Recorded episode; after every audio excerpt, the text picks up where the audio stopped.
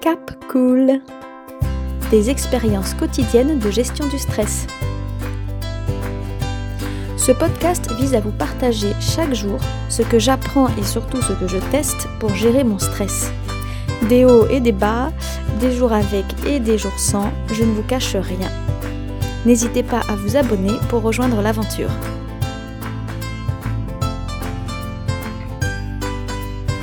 Aujourd'hui, euh, journée vraiment très difficile, très difficile et en même temps très riche.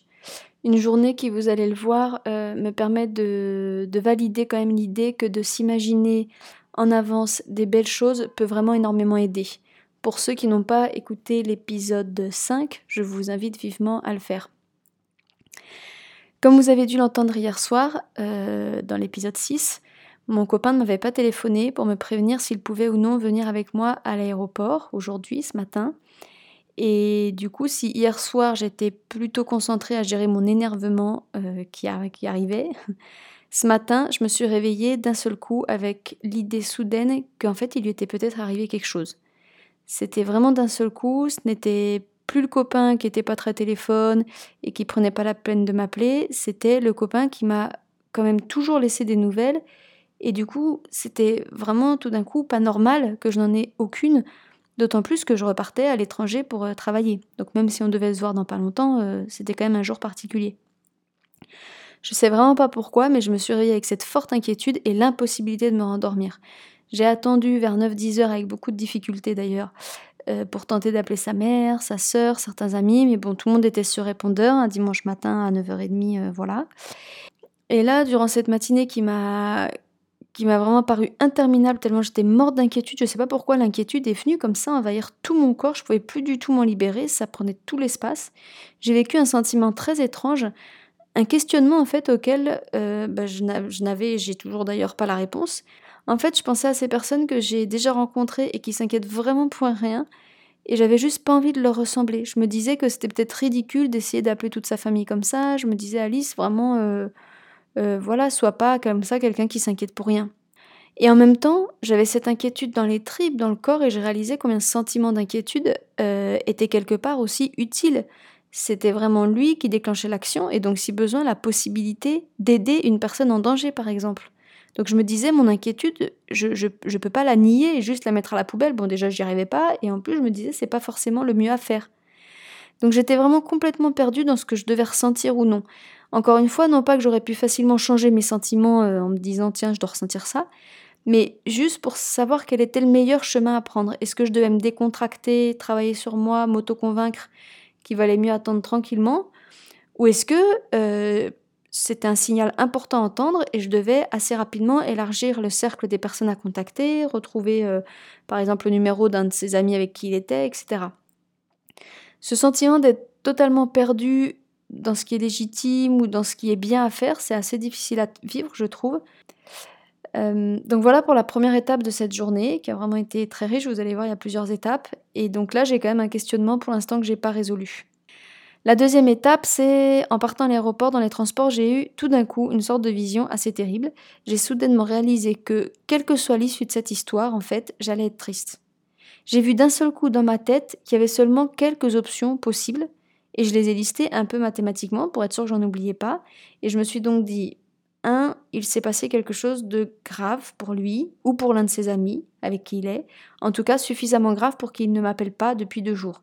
Et dans ce cas, c'est sûr et certain, dès que je vais l'apprendre, que ça le concerne évidemment, mais même si ça concerne l'un de ses amis proches, ça va être très dur.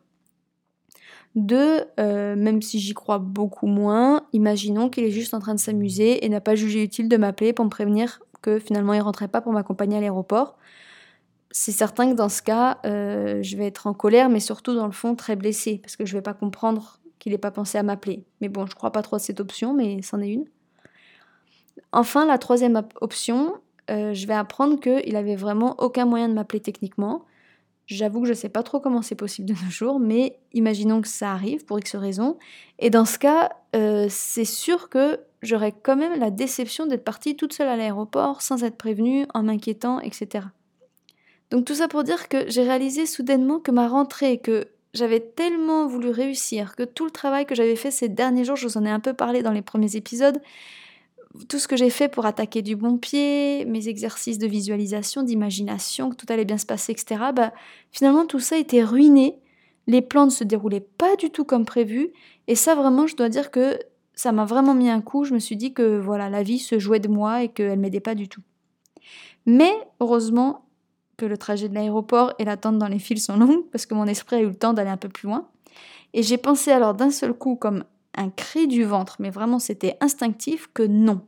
Non, personne ne pouvait m'empêcher de dérouler mon plan et de passer une bonne rentrée. Et oui, j'avais le droit de ne pas gâcher cette journée prévue pour être une bonne journée. J'ai repensé à tout mon déroulé en constatant que tout était encore complètement à portée de main.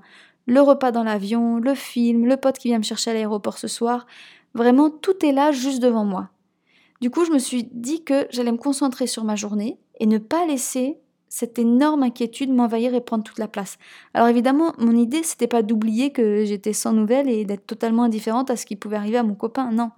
C'est juste que là, à ce moment-là, il était peut-être 13-14 heures, moi j'allais bientôt décoller et j'avais vraiment épuisé toutes les solutions, tous les appels que je pouvais faire, j'avais épuisé toutes les solutions pour ce dimanche matin.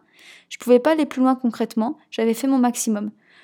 Donc d'un coup, il m'a semblé, on va dire, euh, je ne sais pas si on peut dire judicieux ou pertinent, de vivre que, ce que j'avais à vivre pour ma journée, en essayant, je dis bien essayer, de laisser cette inquiétude à sa place. Dans le même moment, euh, ma tête s'est aussi dit que si je devais être triste, quoi qu'il arrive, au moment où je comprendrais ce qu'il se passe, quelle que soit l'option euh, qui va arriver, ben en fait, comme ça allait pas me rendre super heureuse, ça m'a semblé aussi plus intelligent de profiter de maintenant et de ne pas rajouter quelques heures, voire quelques jours de tristesse en plus avant même d'avoir la réponse. Euh, quitte à me dire, bon, bah, dès que tu vas avoir la réponse, tu vas être triste, autant ne pas commencer dès maintenant. Je dois dire que euh, ce, double déclic, donc d'un côté, faire le plan de super positif prévu et d'un autre côté, ne pas se rendre triste sur des heures en plus, en bonus, euh, ce double déclic m'a vraiment libérée, vraiment. C'est clair que l'inquiétude était toujours très présente. Mais d'un seul coup, j'ai quand même réussi à m'ancrer de nouveau dans la réalité. D'un seul, coup, c'est comme si, ah, je voyais le magasin à l'aéroport, oui, je vais mon paquet de gâteaux. Ah, j'ai mon iPhone sur moi, oui, je peux écouter une émission de radio en patientant pour le décollage. D'un seul coup, j'ai revu la vraie réalité qu'il y avait autour de moi et mes yeux, ma tête, mes oreilles n'étaient plus complètement perdus dans cette inquiétude. Donc si mon corps était encore euh, très inquiet, on peut dire que moi j'ai cette image de me dire oui, je suis revenue sur Terre. Et ça m'a permis de comprendre une dernière chose qui m'a bien plu, c'est que je me suis dit, ah, grâce à ce double déclic, euh, en fait, ma réaction lorsque je vais apprendre ce qui s'est passé sera certainement beaucoup plus adaptée. Elle portera vraiment que sur ce qui s'est passé et l'inquiétude que ça m'a produite, et pas sur toutes les conséquences annexes. Si par exemple mon copain me dit qu'il a juste pas trouvé moyen de m'appeler, c'est certain que je vais être en colère de l'apprendre, et même plutôt très blessée dans le fond. Mais ma colère ou ma blessure sera uniquement sur ça et elle sera pas sur le fait que en plus j'ai raté ma rentrée, en plus euh, j'ai raté complètement ma journée de décollage, en plus j'ai même pas profité ni du film ni du repas ni de rien comme j'avais prévu. Bref, c'est le responsable de m'avoir gâché ma vie quoi. Une colère démultipliée que d'ailleurs je pense que il pourrait légitimement ne pas forcément complètement comprendre. J'aimerais juste vous citer cet exemple qui m'est venu à l'esprit. Je me suis dit, waouh, pour la première fois, je, vois au ralenti ce qui peut se passer dans la gifle d'une mère qui voit son enfant rentrer deux heures plus tard que prévu. Certes, cette maman est en colère parce que son enfant n'a pas respecté l'horaire et sans aucun doute, elle a dû s'inquiéter. Et certes, son enfant doit le comprendre, qu'il peut inquiéter, etc. Mais d'un seul coup, j'ai compris que dans cette gifle, en fait, une très grande part vient de tout ce que la mère a vécu émotionnellement en plus en attendant son fils. Cette gifle, en fait, elle parle tout autant de la soirée gâchée de sa mère qui n'a pas pu s'endormir alors qu'elle travaille le lendemain ou qui n'a pas regardé le film alors qu'elle avait envie de le regarder, etc. Cette gifle, elle parle peut-être de l'accrochage avec son mari qui tentait de la rassurer alors que du coup elle, elle s'est pas sentie comprise. Bref, cette, cette gifle, elle peut parler de plein plein de choses qui ne sont pas le fait lui-même. En fait, elle peut parler de toutes les conséquences annexes qui n'appartiennent qu'à la mère, parce que si on y réfléchit, pour un fait exactement le même chez plein de fils différents, toutes les mères ne giflent pas leur enfant ou ne réagissent pas pareil, tout simplement parce que toutes les mères n'ont pas les mêmes conséquences annexes. Donc le fait, c'est toujours le même, mais finalement notre réaction, elle est beaucoup liée aux conséquences annexes de ce fait en question. Alors j'espère que je suis claire dans mes explications, j'en suis pas certaine, vous me le direz dans les commentaires. Euh, et dans tous les cas, je voulais juste préciser que si je vous détaille comme ça une partie de ma vie que j'estime vraiment privée, c'est pas forcément très agréable de, vous dire que mon copain m'a pas appelé ou des choses comme ça. Bien sûr, c'est pas pour savoir si c'est bien ou mal de s'appeler une fois ou dix fois par jour, euh, ce qu'il faut faire, ce qu'il faut pas faire. C'est vraiment pas le sujet en fait. Pour moi, chacun fait comme il veut, chacun gère ses relations de couple ou même avec ses enfants comme il veut. Ça, ça, ça regarde personne. C'est chacun qui fait comme ça le rend heureux. En revanche, voilà, moi je pense que c'est vraiment à partir d'exemples très concrets comme celui que j'ai essayé de vous détailler qu'on peut regarder de plus près ce qu'il se passe euh, dans nos émotions, nos réflexions, nos pensées, et que ces mécanismes identifiés, en fait, ils peuvent être communs à plein de situations différentes. Moi aujourd'hui, je crois que c'est la toute première fois de ma vie que j'ai ce déclic de séparer les choses. Euh, donc là, dans cet exemple d'aujourd'hui qui est euh, vraiment vécu malheureusement, c'est bah oui, je suis très inquiète pour mon copain, mais je le sépare et c'est dur, mais je le sépare de euh, la journée qui existe vraiment sous mes yeux. Je veux pas que ça soit 100% de tout ce que je vois et de tout ce que je vis, parce qu'en ce moment même, parallèlement à mon inquiétude, en même temps que mon inquiétude, bah, il y a beaucoup de choses dans ma journée et je vais aussi voir et vivre toutes ces choses-là. Donc c'est la première fois que je, pense à séparer les choses. Je suis vraiment contente de l'avoir découvert parce que je pense que ça va me resservir euh, plus tard, je pense vraiment.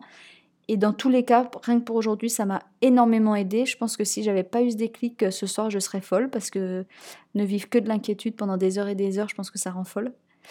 Euh, voilà, demain c'est lundi, ça y est, c'est la vraie rentrée, on y est. Donc je vous raconterai demain soir cette première journée avec sans aucun doute son lot d'imprévus. Et je vous souhaite une bonne soirée. Cap Cool Des expériences quotidiennes de gestion du stress. Ce podcast vise à vous partager chaque jour ce que j'apprends et surtout ce que je teste pour gérer mon stress. Des hauts et des bas, des jours avec et des jours sans, je ne vous cache rien. N'hésitez pas à vous abonner pour rejoindre l'aventure.